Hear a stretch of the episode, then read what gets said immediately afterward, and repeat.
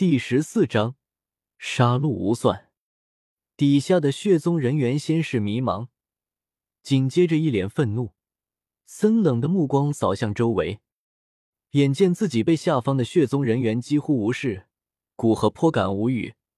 但这样的局面反而对他有利，才不会脑残将真实情况说出口。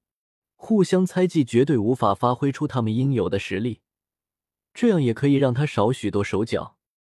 古河不语，往下方掠去，腰间长剑抽出，一剑将一个离他最近的来不及防御的斗灵刺穿。面对附近攻来的攻击，轻松一闪，并顺势在受伤的斗灵脖子上补了一剑。那斗灵血液像喷泉一般涌出。古河在这地下轻松杀戮，在这些最高不过斗灵巅峰实力的血宗长老面前。古河便是无敌的存在，根本没有人是他的一合之敌。离范林最近的几个长老劝道：“少宗主，贼人已至，我们还是先走吧，留得青山在，不愁没柴烧。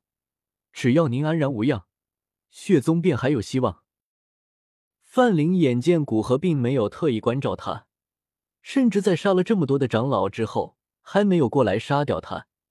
心中对生的渴望泛起，忙道：“韩长老，您说的对，我们还是先离开吧。”说完，几个人趁人不注意往另一个出口而去。正在战斗的古河嘴角露出一丝轻微的笑意，灵魂之力在范林几人身体之上简单勾勒出一个印记。当然，这个印记感知范围小了很多，只能感知到百里。而无法达到千里。在范灵第一个开口说话，古河便推测出他是那个血宗少宗主。当时的第一个念头便是利用他将血宗残余的势力调出来，而不是直接杀掉。所幸他还算怕死，可以很好的完成这个任务。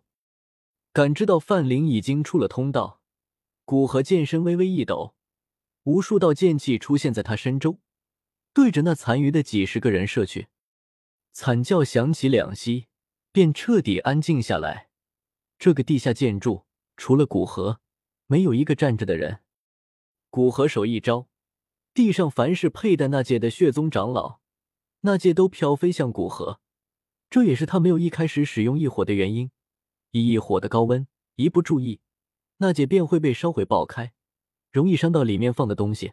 而且在战后还得一个个的去收集这些散落的东西。太麻烦，还不如使用长剑斗技来的爽快，还不用那么麻烦。灵魂之力再次扫描一遍，确定这些长老们身上没有什么藏着的东西。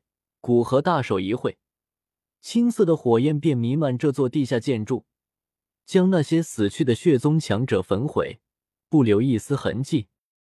天空之上。维持着城市安定的残影，在杀死数十个趁机捣乱的人之后，整个城市终于逐渐稳定下来。在古河重新飞上半空，看着残影的成果，颇感满意。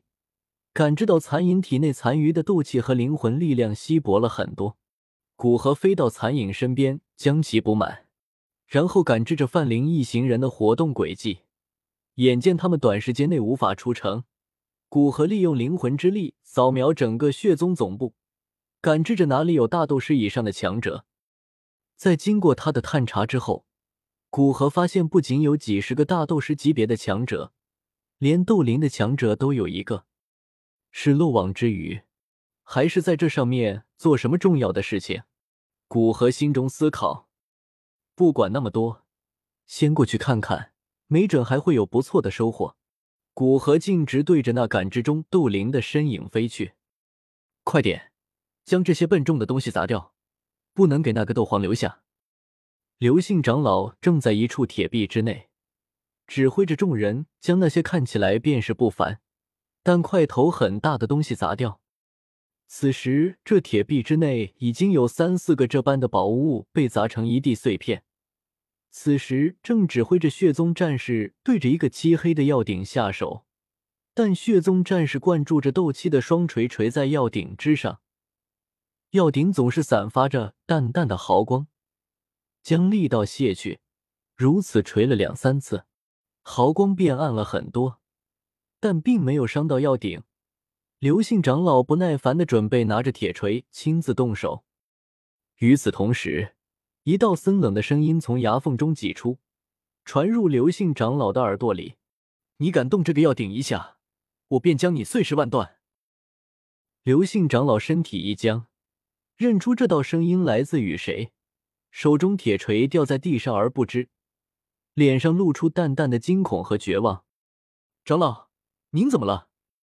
附近的血宗战士关切的问道：“这可是血宗的大人物，尽管现在血宗遭难，但凭血宗的底蕴，总有一天会恢复。在这个时候，如果八戒上，对未来还是很有好处的。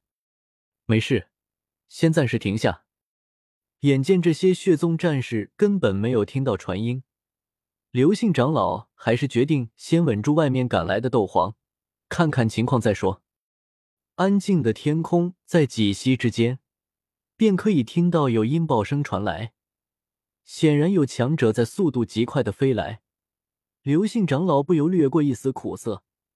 看来这位斗皇很看重这个药鼎，但药鼎虽然完好，还是被砸了三四个不错的宝物。不知道这个斗皇会不会发怒？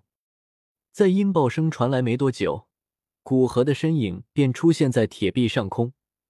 看着漆黑的药鼎完好，古河冷飕飕的眼神缓了下来。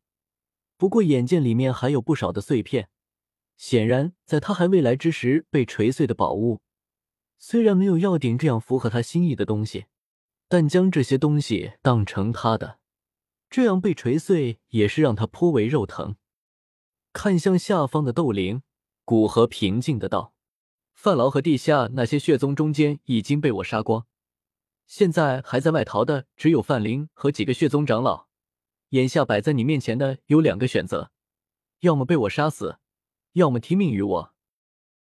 刘姓长老腹诽：明明是一个选择，说什么两个选择？我有的选吗？能活着，谁想要去送死？当然，明面上刘姓长老还是恭敬的道：“愿为您效力。”好。那你给我说说，血宗的藏宝库里面这些宝物都到哪去了？看着基本被搬开的藏宝库，古河还算平静的问道。他知道，被搬走的多半宝物多半被放在范林的纳戒之中。现在他知道这些人的方位，随时可以将被取走的宝物取回来，倒是不算心痛。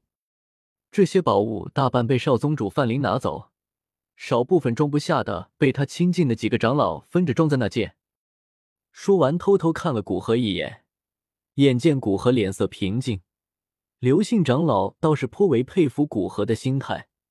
如果他击败一个势力的首领，回来收取战利品的时候，东西大半被搬空，恐怕都要发狂了。